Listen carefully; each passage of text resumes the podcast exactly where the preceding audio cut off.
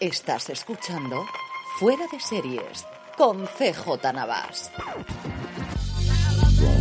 Bienvenidos a Streaming, el programa diario de Fuera de Series en el que un servidor CJ Navas se trae las principales noticias, trailers, estrenos y muchas cosas más del mundo de la televisión. Edición del miércoles 15 de noviembre de 2023, mitad de mes, mitad de semana, antes de que vayamos con todo el contenido del día, un poquito de follow-up de esta casa y es que ya tenéis disponible un montón de programas y es que ya tenéis disponibles y es que ya tenéis disponibles tanto el análisis del sexto y último episodio de la que parece será última temporada, segunda temporada desde luego eso sí que lo es, de Loki en Universo Marvel y también un Razones para ver que hemos hecho entre Juan Francisco Bellón y un servidor sobre Asesinato en el Fin del Mundo, la nueva serie que ya está disponible desde ayer en Disney Plus, sus dos primeros episodios, tendremos uno nuevo todos los martes de aquí hasta mitades de diciembre, a los dos nos ha gustado muchísimo, ya lo podéis escuchar ese ya lo podéis escuchar en review de Fuera de Series. Si no os queréis liar, vais a fuera de series.com, que como siempre ahí tenéis todo nuestro contenido en audio y en vídeo. Y por si entre esos programas, streaming, fuera de series y todo lo demás que os traeré esta semana todavía no os habéis cansado de mí, podéis escucharme desde ya en Kernel con K, el programa de Alex Barredo en el que habla de la actualidad del mundo de la tecnología, siempre con un invitado. Tuvo a bien invitarme este pasado domingo para hablar del fin de las huelgas en Hollywood y sobre todo de la evolución de la inteligencia artificial en la producción audiovisual. Para encontrar el programa buscáis Kernel con K de Alex Barredo directamente en vuestro buscador de confianza, aunque os pondré también el enlace en las notas del programa. Y comenzamos el bloque de noticias precisamente hablando del SAGAFTRA, del Sindicato de Intérpretes, porque algo raro está pasando ahí dentro. Yo os comenté que eso de que el 14% de la directiva votase en contra del acuerdo marco era algo que me había mosqueado bastante, pero que bastante. El sindicato de directores aprobó por unanimidad, el sindicato de guionistas aprobó también su acuerdo por unanimidad, y que en el caso de los intérpretes hubiese un 14% de los votos en contra era algo que no me acababa de cuadrar. Os comenté que los rumores parecía que fundamentalmente iban en la línea de lo que se había prometido con ese fondo de reparto de dinero del nuevo dinero que iba a llegar de los premios para aquellas series y aquellas películas de éxito en el mundo del streaming, y siendo eso parece que verdad, en las últimas horas, y así lo refleja Rick Ellis en su newsletter, que de verdad que os recomiendo encarecidamente que os suscribáis a ella, es de lo mejor que podéis leer diariamente, más allá de lo mejor que podéis hacer, que es la newsletter de Fuera de Series, ya sabéis, newsletter.fueradeseries.com. Rick Ellis, como os digo, comenta que a la directiva no le pasaron el documento definitivo sobre el que tenía que votar, y de hecho el resumen que se hizo público unos días después, lo tuvieron apenas unas horas antes de que se produjese esa votación. Esto lo confirmaría posteriormente Duncan Captree Island en uno de los primeros encuentros que han hecho, que van a hacer durante todas estas semanas con sus afiliados y que evidentemente se ha filtrado a la prensa, como todos sabíamos que iba a ocurrir, en el que comentaba que es posible que no se tenga el acuerdo definitivo hasta después de que se ratifique. Y lo que me parece todavía más alucinante, y mira que eso me parece alucinante, que esto tampoco es una cosa para rasgarse las vestiduras, porque normalmente el acuerdo nunca lo han tenido los miembros antes de votarlo, siempre se ha hecho a posteriori. Y la verdad, no sé qué es peor, si que, que esto sea falso y les esté mintiendo la cara a todos los miembros del SAGAFTRA, pensando que nadie recuerda lo que ocurría antes de la pandemia, o que esto sea cierto y jamás se haya votado sabiendo realmente lo que se vota. Pero al menos están, al menos no te digo disimula, al menos haz lo que se supone que tienes que hacer, que es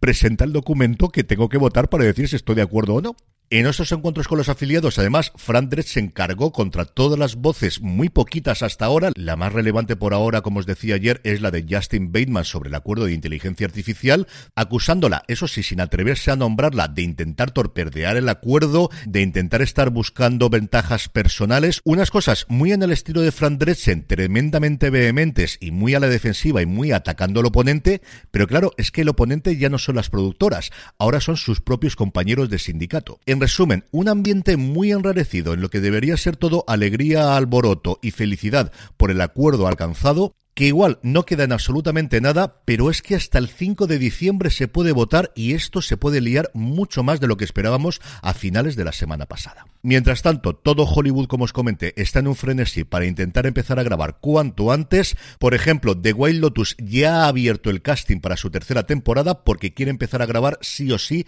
en febrero. Otra de las grandes producciones, en este caso de Netflix, miércoles su segunda temporada, querría empezar a grabar en primavera y van a trasladar el rodaje a Irlanda en esta ocasión. Si recordáis, la primera temporada se rodó en los coletazos finales de la pandemia en Rumanía. Parece que hubo bastantes problemas logísticos en esa ocasión y se va a trasladar, como os digo, el rodaje de la segunda temporada a Irlanda a ver si logran estrenarla de cara a Halloween de 2024. Y por último, Extended Family, una nueva producción para NBC que ya había rodado seis episodios antes de pararse por la huelga, ha tenido el honor de ser la primera producción que ha retomado su rodaje este pasado lunes. Es una serie creada por Mike O'Malley, que además de actor es director y guionista. Hills, la serie protagonizada por Stephen Amell, su primer gran papel después de Arrow, está creada por él una sitcom clásica de una pareja divorciada pero que sigue viviendo junta por el bien de los niños, que está protagonizada por John Cryer y Abigail Spencer. En el apartado de premios y festivales, nueva movida con los guionistas,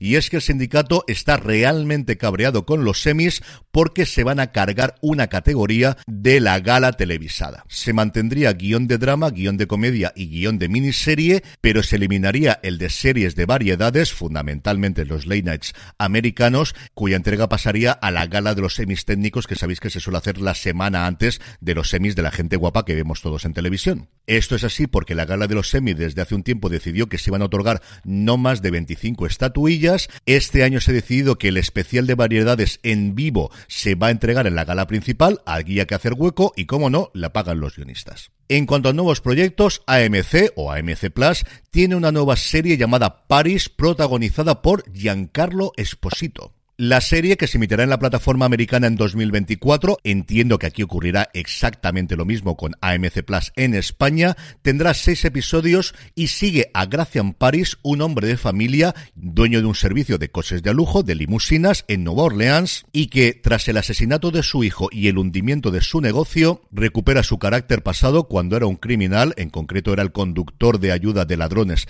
que le permitían escapar, enfrentándose al sindicato criminal que parece que ha acabado con la vida de su hijo. La serie es una adaptación de la producción británica de Driver y además de Esposito tiene entre su elenco a Bradley Whitford que interpretará a su principal antagonista, un hombre de negocios en Nueva Orleans que realmente es el capo de la mafia al que se tienen que enfrentar. Por su parte, Antena 3 ha confirmado el comienzo de rodaje de Sueños de Libertad, su nueva serie diaria que viene a reemplazar a Amar es para siempre. Al igual que Amar, está producida por Diagonal, tendrá episodios de 50 minutos y su reparto estará encabezado por Natalia Sánchez, Alain Hernández y Dani Tatei. Junto a ellos hay gente como Nancho Novo, Juan Gea, Alba Brunet, Alejandra Meco o Antonio Romero, en una historia que transcurre en la España de 1958 y cuenta la vida de Begoña Montes, una mujer atrapada en un matrimonio tóxico, pero con un porvenir optimista y esperanzador por su incesante búsqueda de la libertad. La coordinadora de guion es Eulalia Carrillo, en el equipo están Roberto Goñi, Almudena Vázquez,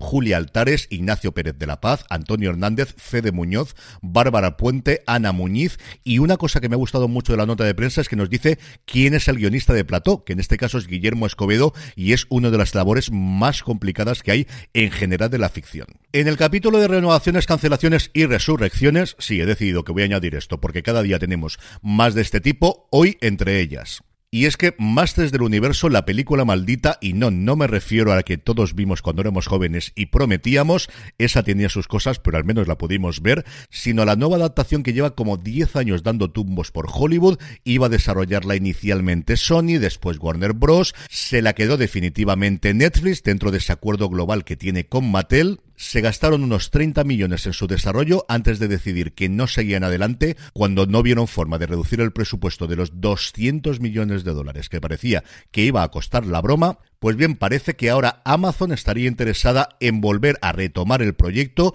con su equipo creativo, guionistas y directores, con Adam y Aaron Nee, que fueron los responsables de La Ciudad Perdida, y posiblemente con el mismo intérprete que tenía el proyecto para Netflix, que era Kyle Allen, al que hemos visto recientemente en la última adaptación de Agatha Christie en Venecia por Kenneth Branagh. La cosa estaría actualmente en negociaciones. Hay un posible problema y es que los derechos de imagen real de He-Man no son de Mattel, sino que son de DreamWorks Animation, que llegó a un acuerdo con Mattel hasta el 2026, con lo cual, si se produce ahora, llegaría, pero si posteriormente se plantea hacer un spin-off o una secuela, estaría fuera de ese acuerdo, lo cual evidentemente lo lía todo muchísimo más. Así que toca esperar acontecimientos para ver si podemos volver a ver a una persona de carne y hueso diciendo aquello de por el poder de Grayskull, yo tengo el poder.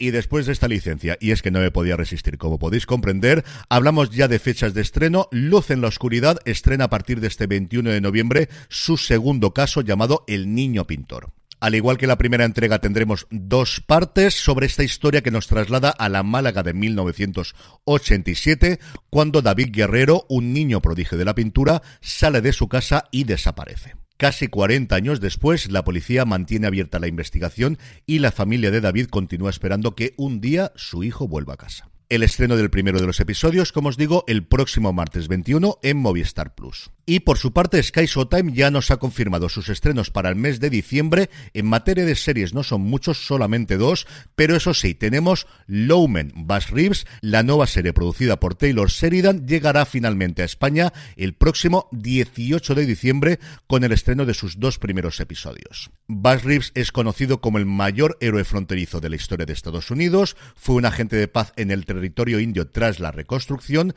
capturando a más de 3.000 de los criminales más peligrosos sin resultar jamás herido. Y una cosa muy interesante, porque esto era un secreto a voces, pero Sky Time lo confirma en su propia nota de prensa, es que Lowman Bass Reeves es una serie antológica con futuras versiones que seguirán a otros legendarios agentes de la ley forajidos que han pasado a la historia. El otro estreno, que llegará también el 18 de diciembre, en este caso con todos sus episodios de golpe, es Smothered. Sammy es una joven independiente que está harta de las aplicaciones de citas, Tom es un hombre de gran corazón con una enorme carga psicológica, una noche los dos se conocen, salta la chispa y acaban cantando borrachos en un karaoke.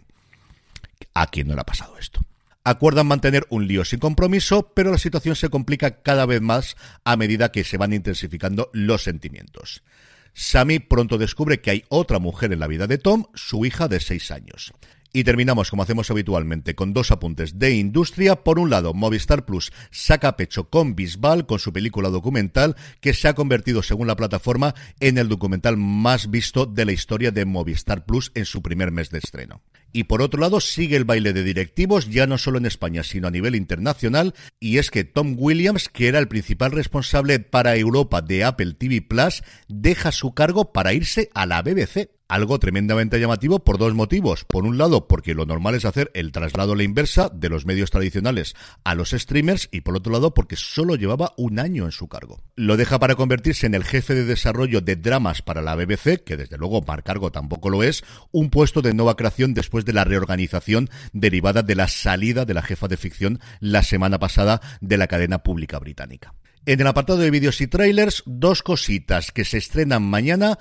Por un lado, Prime Video ha revelado un avance de casting final, los dos especiales que, como os digo, se estrenarán mañana día 16 para dar a conocer a los 18 aspirantes que llegarán a la Gala Cero, que será la primera gala en directo el próximo lunes 20 a las 10 de la noche, hora peninsular española. Y por su parte, Netflix en su canal secundario Still Watching, que vale mucho la pena, tiene cosas normalmente de detrás de las cámaras muy interesantes y también recaps antes del estreno de una nueva temporada. Así lo ha hecho con las temporadas 1 a 5 de The Crown, que hombre, tampoco es que se nos haya olvidado la historia de la realeza británica entre temporada y temporada, pero sobre todo por volver a recordar a esos intérpretes que tuvimos en las temporadas pasadas, yo creo que vale mucho la pena. Y el último avance de hoy, no me podía resistir a comentarlo, Navidad son turrones, Navidad es el sorteo y Navidades, por supuesto, Isabel Preisler y este año todavía más con ese especial que llegará a Disney Plus el 5 de diciembre, donde parece que va a reunir a todos sus hijos, eso al menos nos avanza su teaser. Vamos ya con los estrenos de hoy, pero antes una pequeña pausa. Estamos ya de vuelta. Hoy miércoles 15 tenemos por un lado Feedback en Netflix, una serie polaca, una antigua estrella del rock que sufre de amnesia derivada de su alcoholismo, se embarca en una frenética búsqueda de su hijo desaparecido. Es una adaptación de una novela de un escritor que no me voy a atrever a pronunciar y el adelanto la verdad es que me ha gustado bastante. Igual esta es una serie que si se promociona bien por Netflix puede funcionar muy bien internacionalmente. Disney Plus, por su parte, nos trae la serie documental de cuatro episodios Brown, la increíble historia de la Fórmula 1, sobre uno de los casos más insólitos del deporte, ya no solamente del deporte de motor, sino del deporte en general, esa mítica temporada del 2009 de la nueva escudería Brown, que lidera un antiguo ingeniero de Honda, que se sale de la Fórmula 1, que compra los derechos por un dólar, y no sé si contaros lo que luego ocurre, que sí que es histórico, que está a golpe de un clic en Wikipedia y de una búsqueda de Google, pero si no lo sabéis, igual os puede atraer todavía más la serie. Acercaros a ella porque desde luego es una de las historias más interesantes de los últimos años en la Fórmula 1 y además cuenta con la narración y la presencia, porque salen muchas de las imágenes y haciendo las entrevistas, de Keanu Reeves. Y además de esto tenemos dos estrenos de episodios en cadenas en abierto. Antena 3, después del éxito que tuvo el arranque de Cristo y Rey, fue el segundo mejor estreno de una serie española en el 2023 en abierto. Emite su segundo episodio a las 11 menos cuarto de la noche y además va a editar una revista online sobre la serie y en televisión española nuevo episodio de Cuéntame cómo pasó, en este caso con Antonio Alcántara como protagonista. Antonio, la Tierra, que así se llama el episodio, nos traslada a las navidades de 19 1999, cuando los Alcántaras se preparan para el cambio de milenio.